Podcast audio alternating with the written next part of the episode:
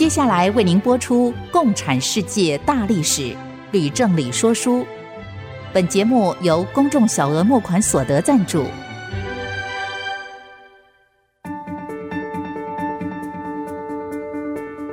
共产主义的兴衰影响近两百年来的全球局势。认识共产主义，才能掌握二十一世纪的国际发展。全球视角大历史观点，欢迎收听《共产世界大历史》，吕正理说书。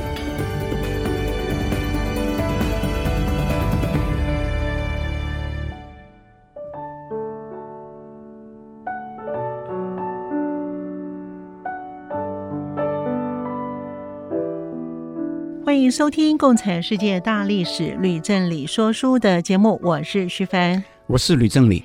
这个节目呢，在每个星期二的晚上八点钟播出，在星期六的下午两点到三点钟会再重播。而且呢，我们也同步会在 Apple Podcast 跟 Google Podcast 上架。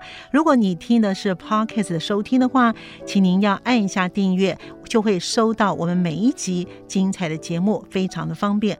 老师，我们今天呢要讲到的是第四十一讲。柏林围墙危机与古巴飞弹的危机是吗？啊，是的。是不是可以请老师呢来谈一谈这两件危机事件，它的主要目的是什么呢？啊，谢谢徐凡一开始问的好问题啊。哦、简单的说哈，柏林围墙危机及古巴飞弹危机事件，标志着从一九六零年代初期美苏之间关系的恶化。嗯。我们在上一讲里面说到，赫鲁雪夫主张资本主义向社会主义国家过渡，未必不能避免战争，也可以和平共处。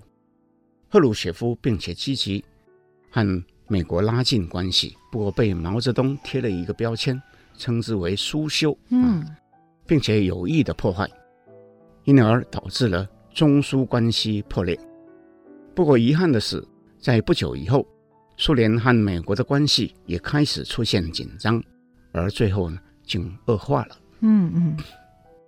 那么我们今天主要呢，是要带着听众，沿着两条既平行又交叉的两条线前进。一条是美苏之间如何为谋求和平而努力，却在过程中出现误解和冲突，最后竟又导致柏林围墙危机。那么另一条呢，是古巴在卡斯楚的领导以及苏联的支持之下，是如何走上共产主义的道路，最后又是如何的出现古巴飞弹危机。不过在一开始，我要先和听众报告的呢，是一九六零年这一年当中连续发生的三个事件，导致美苏关系急速的恶化。哎，老师，那是哪三件事情导致美苏的关系急速恶化呢？那分别是 U two 飞机事件、巴黎四方会议流会事件以及联合国大会的事件。我们就先从 U two 事件开始说起。太好了，又要听故事了哈。好，那 U two 事件是这样的：美国空军多年以来一直派飞行员。驾驶 U-2 高空侦察机飞到苏联的领空上，高度呢达到了两万米。苏联人发现以后，向美国提出抗议，可是美国否认有这件事情，嗯，让苏联人非常的气愤，却是无可奈何啊，只能在暗中啊发展能够对付高空飞机的导弹。嗯，到了一九六零年。美国 U-2 飞机在苏联举行五一劳动节大阅兵的时候呢，又飞到苏联的上空去侦测。那赫鲁雪夫啊，一时就忍耐不住哈、啊，就下令发射已经研发成功的导弹啊，把这 U-2 飞机呢给打下来了。哇！并且俘虏了跳伞的飞行员。苏联同时发表声明，严厉的谴责美国是好战。那请问老师，美国对于苏联这个谴责有反应吗？美国还没有来得及反应，这件事就在接下来的四方会议打了一个死结。哎，怎么说呢？那原本哈、啊，美苏英法四国已经约定要在巴黎举行四方会议，以谈判裁军的问题。那这时候就立刻蒙上了阴影。嗯，赫鲁雪夫要求艾森豪为 U2 事件道歉，并且保证以后不再派 U2 在苏联领空上进行侦察。可是艾森豪拒绝把这件事情列为开会的先决条件。嗯，四方会议于是流产，那美苏关系呢就急速降温了。我听老师这么说的话，这样子的发展真是令人遗憾呢。那接着呢？啊，确实哈、啊，这个事情是很令人很遗憾。两个人其实是意气之争哈、啊。嗯。所以呢，接着就更恶化了。到了当年的九月，赫鲁雪夫率领苏联跟所有的东欧国家的代表团到纽约去参加联合国大会。嗯。却受到美国种种的限制和敌意的对待。那对比哈、啊，一年前，赫鲁雪夫在美国各地受到热烈的招待跟欢迎哈、那有如天壤之别啊。赫鲁雪夫就大怒了哈、领导代表们在会议当中跟西方国家的代表互相的鼓噪，干扰对方的说话。哇！这样子真是划不来哎！只为了一个 U2 的飞机事件，一连串的发展，竟然就导致了美苏双方的关系触礁。那后来呢，老师？那么继此三件事而来的，是一九六一年接连发生的古巴猪湾事件，还有柏林围墙危机。双方啊，竟发展到。要以武力对抗了啊！嗯，那么由于呢，我们没有办法一次讲两件事，我就先来叙述古巴猪湾事件。好。不过呢，我们如果要清楚的去说明猪湾事件哈、啊，那就必须先从古巴革命说起。好的，请老师告诉我们这个古巴革命有什么样的故事呢？啊，不过我有个习惯哈、啊，就是讲故事之前讲故事。讲那个故事之前又再讲一个故事，所以我现在呢又要先讲呢一个发生在瓜地马拉的故事。好，那为什么要这样讲呢？因为这个故事哈可以让听众更清楚中南美洲在二十世纪究竟是一个怎么样的世界。那么听众们对这个事情如果有了通盘的了解以后，也更能明白那古巴为什么会发生革命。那太棒了！一次呢，连续说三个故事。哎，那请老师先告诉我们，瓜地马拉究竟发生了什么样的事呢？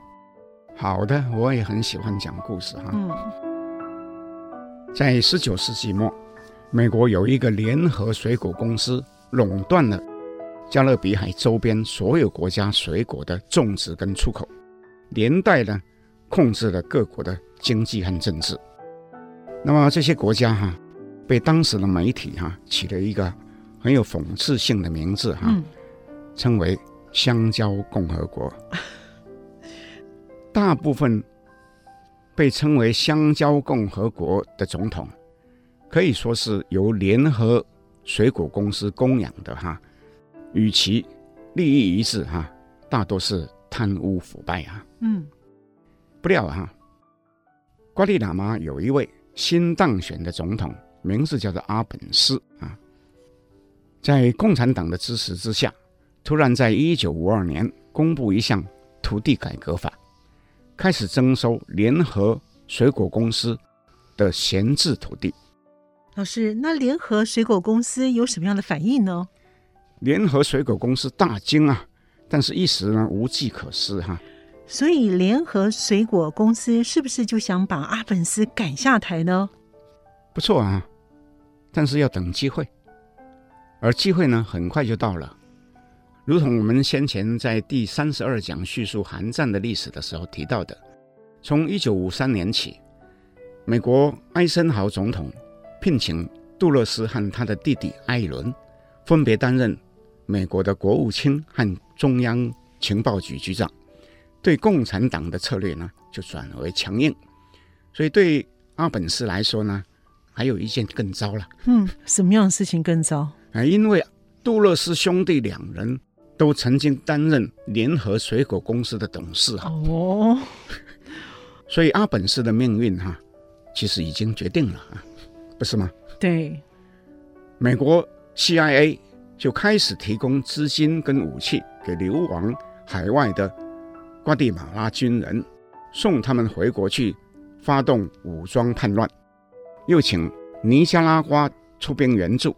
阿本斯啊，没有力量去抵抗，被迫在一九五四年六月逃亡。又派新政府立刻就宣布，共产党是非法的组织。哇，好，我们说到这里呢，必须呢先休息一会儿，马上回来。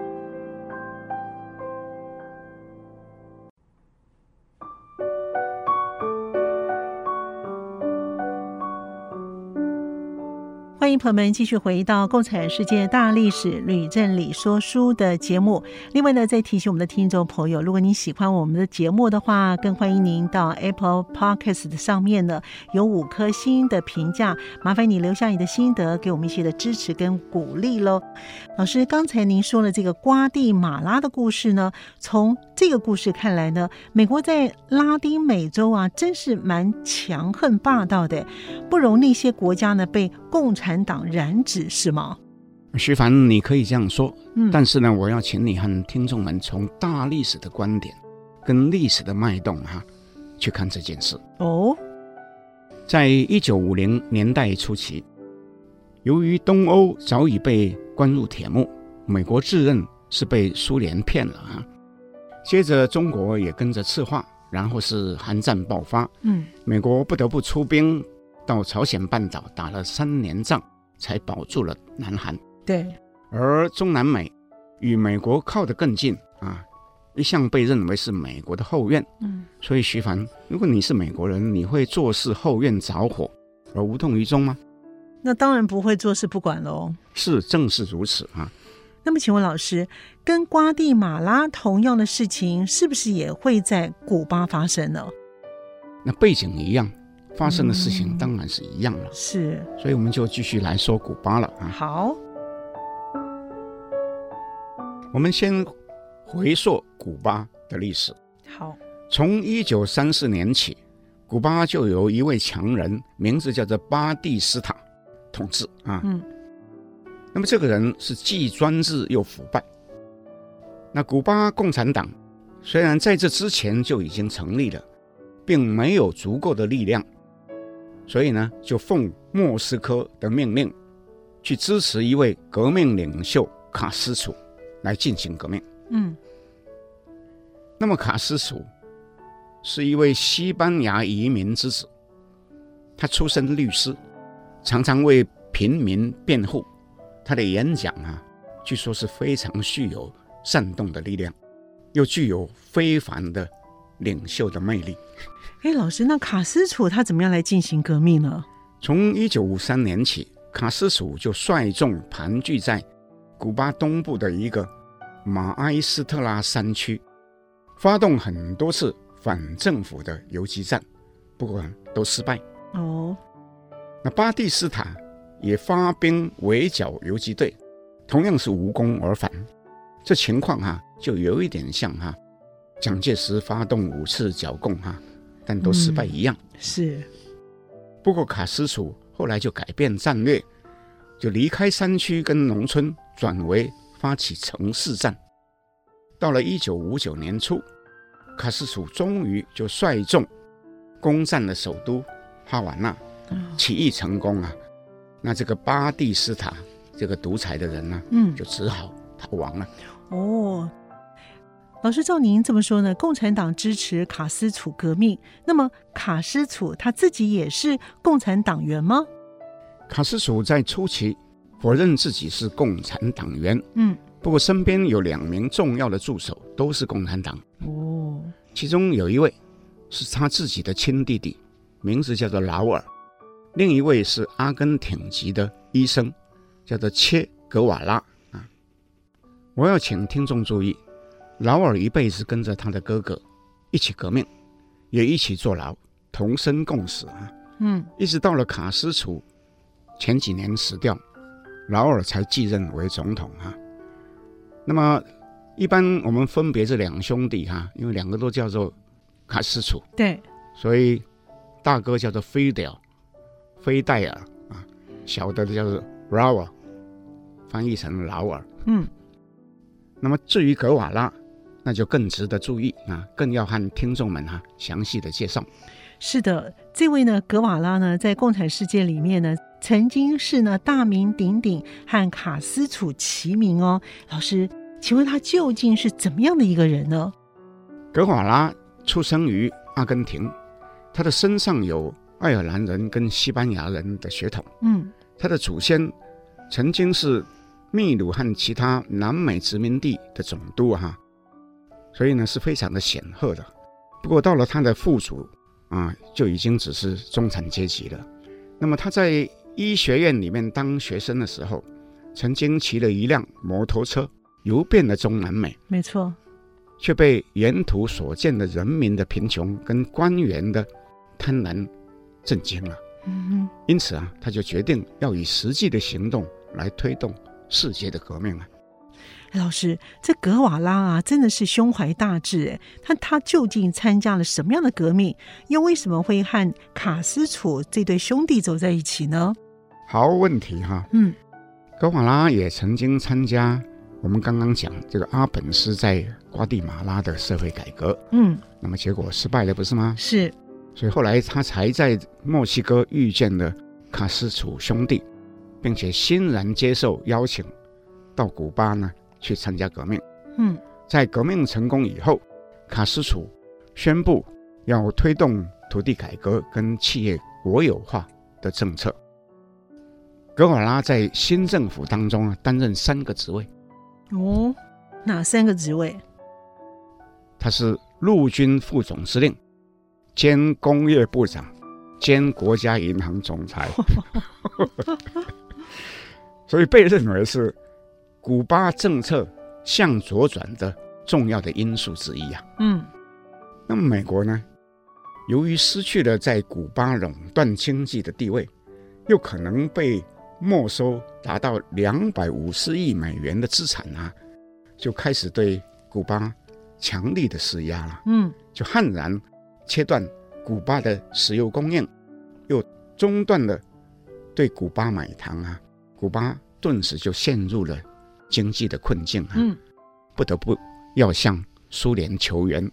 那老师，那美国人在对卡斯楚施压的时候，为什么没有想到做得太过分会让苏联得利呢？徐凡，你这个是真是好问题哈。老实说哈，嗯、不论是多么英明的政治人物哈，也可能会有盲点，嗯，不一定能能看到哈一般人能显而易见的事情。美国人或许以为古巴在压力之下。必定会屈服，没有想到哈、啊，苏联会跳出来当救星啊！哦，那后来发生了什么事呢？那么苏联其实早已密切注意古巴的局势，认为这是共产主义打开中南美的大门的绝佳的机会。哦，于是就立刻伸出援手。一九六零年二月，赫鲁雪夫派米高扬访问哈瓦那。与卡斯楚签订协议，同意提供石油，又向古巴购买五百万吨的蔗糖，嗯，还给予一亿美元的贷款，哦，又主动的提供各种精密的武器装备。哇，这下子美国人亏大了。那后来的发展如何呢？我特别要说明，古巴主要的经济支柱是出口蔗糖。对。但是在先前是完全由美国人控制，所以苏联向古巴用高价买蔗糖，它的意义是非常的重大。那老师后来发生什么事情呢？那么卡斯楚获得了苏联的支持之后，就宣布进行没收境内所有的美国资产。哦，所以艾森豪就大怒哈，但是赫鲁雪夫宣称，如果美国侵略古巴，苏联将不会做事，这下子梁子结大了。是，所以我在这里也要特别的补充说明，苏联发表这项声明，正好是在我们前面讲 U-2 飞机事件及四方会议流产之后，所以美苏关系哈就由此更加恶化。嗯，这也是赫鲁雪夫在九月参加联合国大会的时候受到美国的恶意对待。嗯，导致呢互相鼓噪，阻扰对方发言的一个原因。那老师卡斯楚这个时候他有做什么样的动作呢？有的，他在一九六一年一月初就进一步下令驱逐美国驻古巴大使馆的馆员，哦，要求从三百人呢减到剩下十一个人。哦，这么多，美国哈、啊、愤而宣布跟古巴断交。哇，他一下子从三百人降到只剩下十一人哎，那这十一个人怎么能开大使馆呢？意思就是不想让美国人留在古巴喽？是的。那美国啊，真是损失惨重哎。那后院不但着火，还出现了一个超大的麻蜂窝。老师对于这件事情是不是有什么样的评论呢？谢谢徐帆问我这个问题，我就直接说了。嗯，好，我写书和说书的主要目的。是在说共产党的历史，自然是要根据史实叙述共产主义跟共产党的好或是不好，善跟恶。我从来不讳言哈，以我个人的研究所知啊，共产党实际上的恶行远多于其所标榜的善意，以及共产主义扶弱济贫的初衷。不过对于资本主义国家，我在写书和说书的时候，基本上也是一视同仁。嗯，是依照史实叙述其善与不善。美国其实也常常犯错，一部分政治人物也常常说谎，或是择恶固执啊。这些错误的根源哈、啊，往往是因为过于短视，过于重视短期的商业利益，而不惜采用巧取豪夺。甚至说是非法的手段啊，啊，却以为自己代表的是正义。那么今天我们说古巴的历史，就是这么一段啊错误的美国历史。就像是老师您认为的民主国家和共产国家都会犯错，那两者之间没有差别是吗？徐帆，这个问题就更关键了哈。啊、uh，huh. 南斯拉夫在一九五零年代曾经有一位。共产党的领导人名字叫做吉拉斯，他是以站在共产党阵营之内反共产党而闻名的哈。他曾经写过一本书，嗯，书名叫做《不完美的社会》，嗯，他的意思是说，这世界其实并不完美，不可能有什么完美的国家、完美的社会，对，也不可能有完美的政治制度，因而民主国家。和共产国家都会犯错，但是重点是在于有没有可能去修正错误。不过呢，共产国家由于实施一党专政、一人独裁，于是为了要巩固共产党跟党员的共同既得利益，就无所不用其极地压制反对的声音。那么要修正错误，就有极大的困难。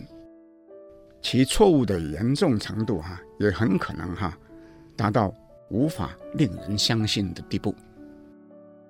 相反的，哈，民主国家由于容许言论跟集会结社的自由，容许不同的声音批评，又能够经由选举制度进行政党轮替，嗯，所以在走错路之后，有机会自动修正错误，并且不至于走到太极端。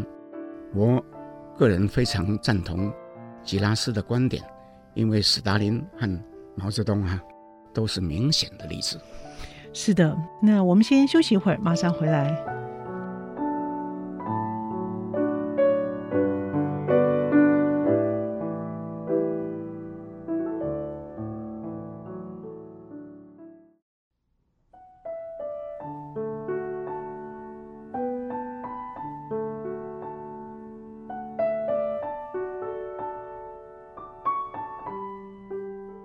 朋友们继续回到《共产世界大历史吕正理说书》的节目。这个节目呢是在每个星期二的晚上八点钟播出，在星期六的下午两点到三点会再重播一次。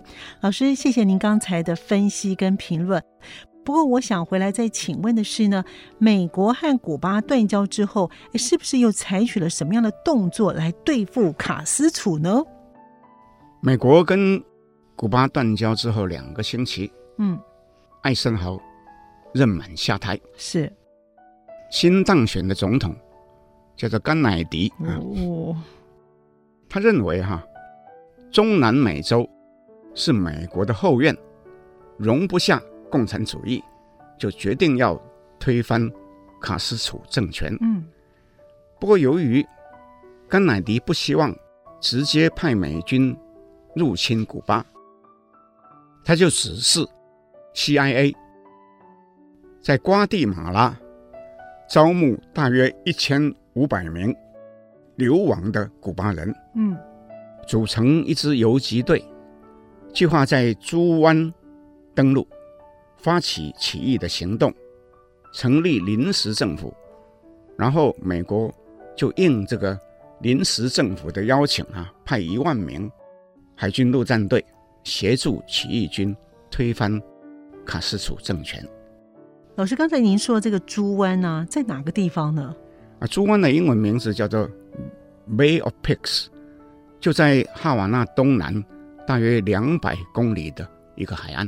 哦，老师，这个猪湾计划后来成功了吗？那当然是不成功啦，因为整个猪湾计划呢，保密做得非常的差。哦，古巴人早就知道了。所以游击队在登陆之后呢，竟然就遭到卡斯楚的政府军啊迎头痛击哈、啊，结果有一小部分人被杀，大部分人就投降了。那甘乃迪哈、啊、只得放弃整个行动。哇，这甘乃迪总统呢刚上任呢就出师不利，就完全被封杀了，还真是没面子。这事情。还没有完呢啊，啊，还没完，啊，因为更没面的事情还在后面呢。还有什么样的事情呢？猪湾事件之后，古巴就检举证据，向联合国投诉，哦，啊，引起国际间对美国强烈的批评啊。那中南美许多国家的反美情绪啊，也就因此啊就更加强烈。甘乃迪当选总统之后，第一次对外行动，啊。可以讲说是灰头土脸哈，嗯，声望立刻就降到了谷底，颜面尽失。那老师呢？甘乃迪一定想要做一些事情，把他这个面子给扳回来喽。啊，不错，那是一定要的哈。嗯，那为了要缓和局势，他就决定要去欧洲访问，嗯，并且约赫鲁雪夫在一九六一年六月在维也纳见面。希望重谈和平共处，尤其是要解决东西德之间的问题。那所以这一次甘乃迪的姿态算是放低了吗？是吗？啊，是的。不过在叙述甘乃迪跟赫鲁雪夫维也纳会谈之前，我必须把东西德之间的关系哈先说明清楚。是啊，我记得呢，老师上回有讲到，史达林死后，苏共三头马车执政的时候，由于东德在一九五三年夏天发生了暴乱，导致苏联应邀出兵镇压。那么，老师后来又有什么事情发生呢？好极了，徐帆还记得这一段啊？嗯。那么我就继续讲。好，其实，在那个暴乱事件发生之前，东德每年。已经有很多人选择逃离，投奔到西方去。哦，在此之后呢，那就更多了啊。由于西德后来的经济发展明显高于东德，嗯，那逃亡的人就更多。当时在东西柏林之间并没有隔离，市民是可以自由来往。哦，所以是东德人民逃往西德的一个跳板。那么，老师究竟有多少人从东德逃到西德呢？据估计，从一九五三年到一九六一年，一共有两百五十万东德人逃到西柏林。哇，这么多！不但是这样，其中大多是精英人才啊，比如说是医生、法官、教授、科学家、工程师以及熟练的工人啊，所以两边的经济差距呢就更大了。这个差距不大才怪呢，因为都是精英呢哈，两百五十万人呢，真是不得了哎！我记得有一句话说呢，人民呢会用脚投票，用来说明东西德的差异，应该是最适当不过的了。啊，徐帆说得好，不过另有一个现象也必须要提一下哦，什么样的现象？因为有好几万人住在东柏林，却在西柏林上班哦，大部分也在西柏林消费。为什么呢？因为东柏林的商品不但是价钱高、品质差，啊，有时候根本就买不到货啊。哦，那这样子对东德也是一项巨大的经济损失吧？正是哈，所以东德曾经估计哈，把上述的所有情况的加总，造成它的经济损失累计达到了三百亿美元。哇，这么多！东德对此啊。可以说是束手无策哈，所以只能向苏联求助。那么，苏联的赫鲁雪夫要怎么样来帮助东德解决这个问题呢？赫鲁雪夫说，他决定要把西柏林这一个毒瘤哈给割掉。把西柏林说成了是一块毒瘤，要割掉。哇，这真的像赫鲁雪夫在说话哦，充分的显示他的性格。不过他会不会太强势了一点呢？我们这样说吧，哈，在朱湾事件之后，赫鲁雪夫对甘乃迪其实已经有一点轻视了。后来在维也纳跟甘乃迪见面的时候呢，那态度更是强硬哈。哦，他竟直接说，他要封锁西柏林，或是要用武力占领西柏林啊。哇，那这个时候甘乃迪听到之后有什么样的反应呢？大家都知道哈，甘乃迪其实口才很好啊，是一向是伶牙俐齿哈。对，又长得又帅。这时候呢，对，这时候大惊哈，嗯，竟然不知道要怎么回答了哈，结结巴巴的哈。哦。所以在开完会以后，他就脸色铁青哈。后来也自己承认，这是他一生当中哈最大的一次的挫败。哇！他又认为哈赫鲁雪夫啊是欺负他年轻、经验不足啊，故意呢要再一次给他下马威。这下子两个人的过节梁子就越结越深了，对吗？起码甘乃迪确实是这么认为的哈。不过他不敢掉以轻心。就连忙调派坦克车进入西柏林，以防万一啊。那结果呢？那结果他等了两个月啊，赫鲁雪夫并没有任何的动作。哦。不过到了八月中，东德突然派警察带工人到西柏林四周，立刻就围上铁丝网，从此就隔断了两边。过了几天，工人又开始用砖块砌起墙来。甘乃迪得到报告以后啊。松了一口气，他说：“哈，这不是很好的解决方法，但一堵墙比一场战争啊，真是好太多了。”原来呢，东西的那道墙是这样子盖起来的。老师说这个故事啊，真的是很精彩。不过我想呢，是请问老师的是，柏林围墙究竟有多长？它是不是真正能够发挥阻断东西柏林的功能呢？柏林围墙。共长约一百六十公里哦，其中截断东西柏林部分长约四十三公里，也确实达到了兴建围墙的目的。此后，如果有人想要翻墙到西柏林，必将被射杀或是被逮捕。那么，虽然西方政治家和媒体都认为柏林围墙是共产主义彻底失败的明证。赫鲁雪夫却是意气风发，自认为是为所当为。这个倒是挺有趣的想法哦。我们先休息一会儿，马上回来。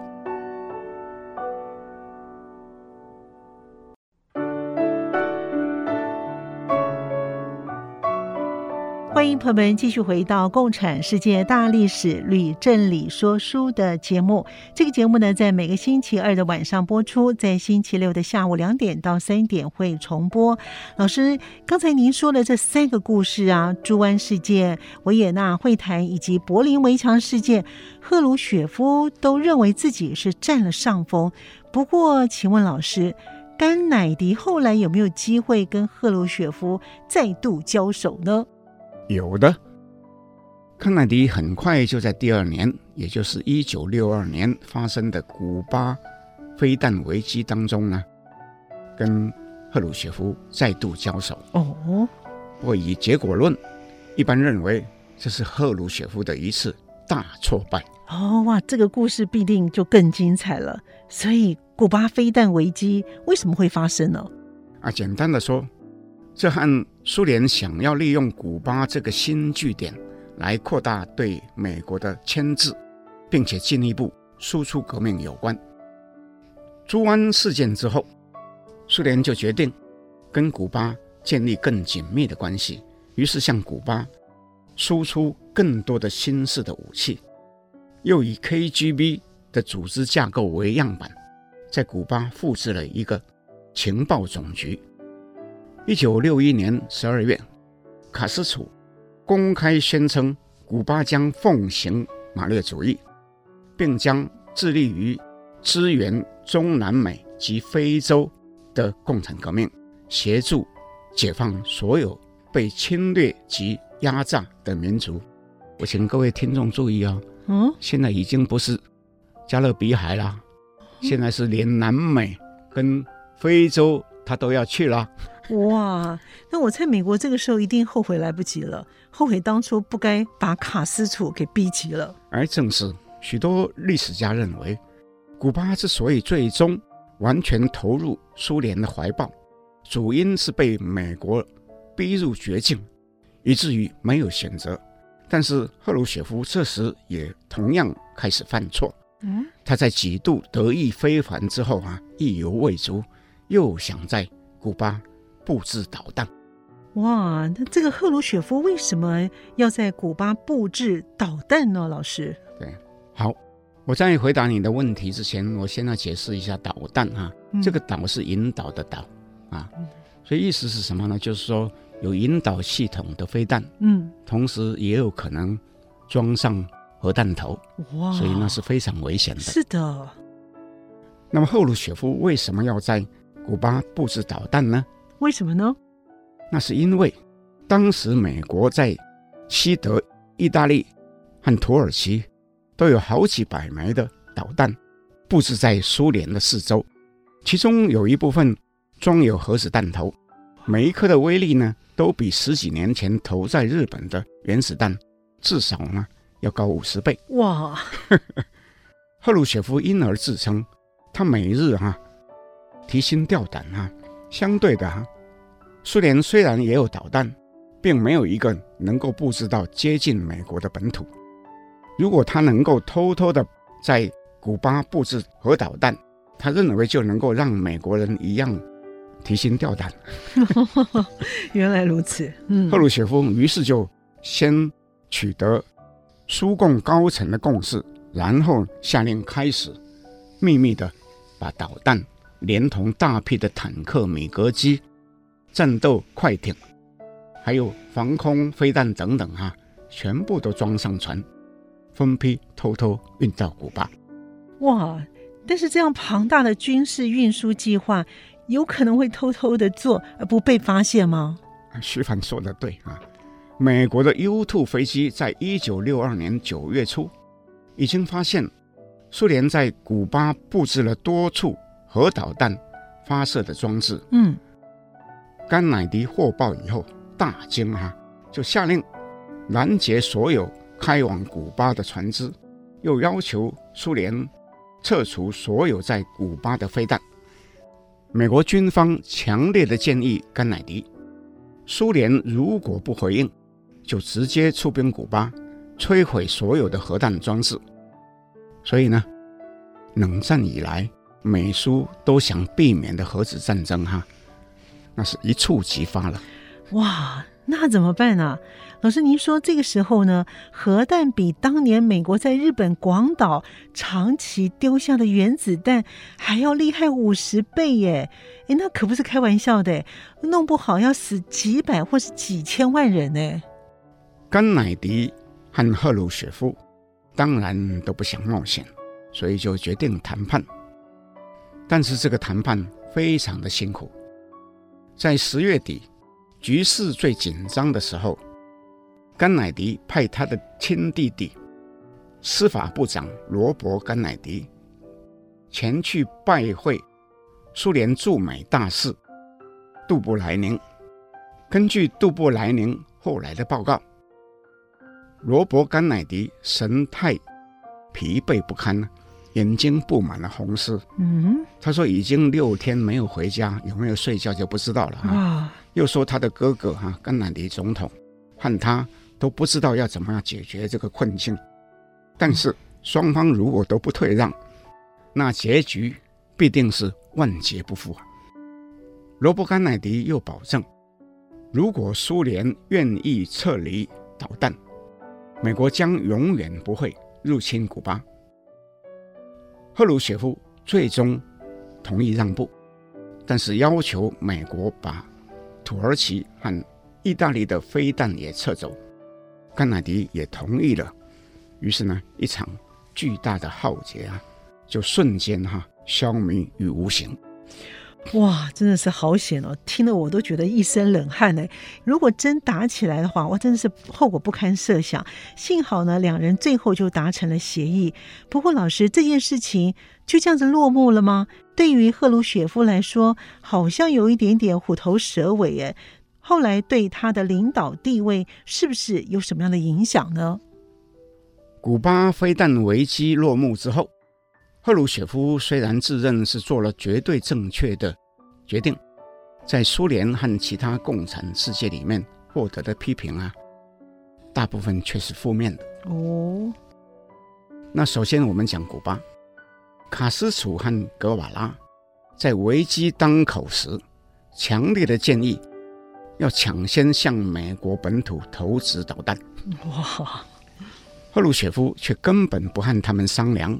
就径自决定对甘乃迪退让。嗯，卡斯楚和格瓦拉得知以后暴跳如雷啊，都认为是被出卖了。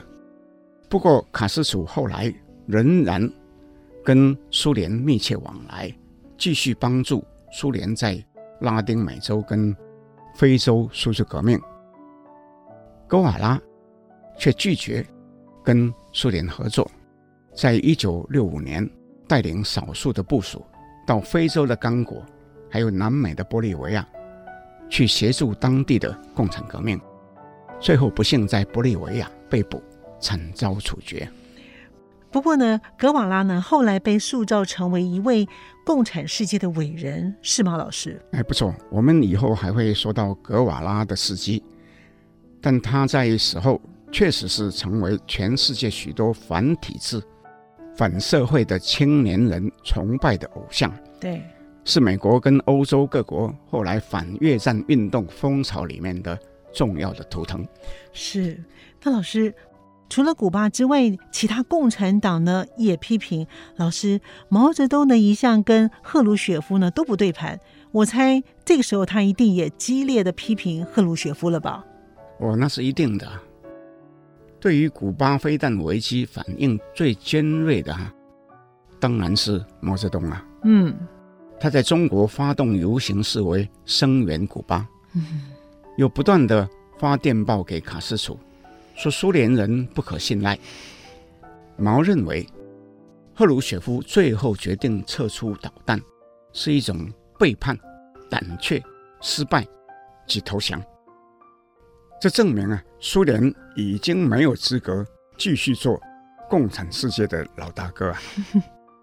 于是也派人到中南美跟非洲，自行到处点燃革命的火苗。哇，这样的话呢，对于毛泽东的批评，赫鲁雪夫有什么样的回应吗？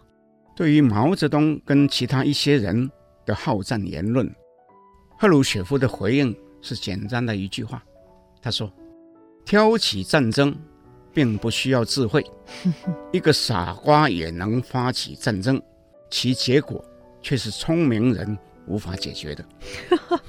赫鲁雪夫说得好，哎，我完全同意。哎，赫鲁雪夫虽然被很多人批评是自大而粗鲁，嗯，但是在关键时刻，无疑是以避免核武造成人类的大浩劫为至高的原则。对，那么相反的。毛泽东早就反对和平共处，认为共产革命只有战争一途。毛也不止一次说过：“原子弹、核弹，不管是什么弹都不可怕，人类即使死一半，也还有一半啊！” 真的，这好像一向都是他的这种主张哎哈。是啊，所以归根结底哈，两人最大的不同是一个呢，还有人道主义啊，对，另一个。根本就不管人民死活，嗯，那么究竟谁才是对的哈、啊？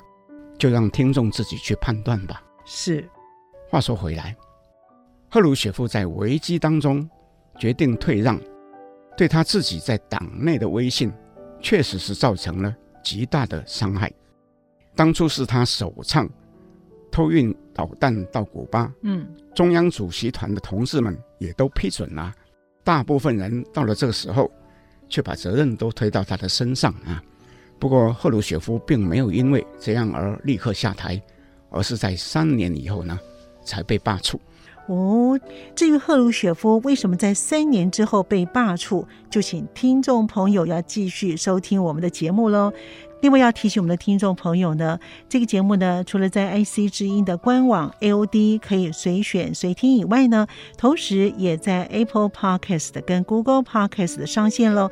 更欢迎我们的听众朋友上 Podcast 搜寻《共产世界大历史吕正理说书》的节目，要记得按下订阅键，才不会让你错过每一集的精彩节目哦。《共产世界大历史吕正理说书》的节目，我们下次见。谢谢各位听众收听支持，也欢迎各位听众随时留言来给我们指导啊！谢谢，是我们下周见。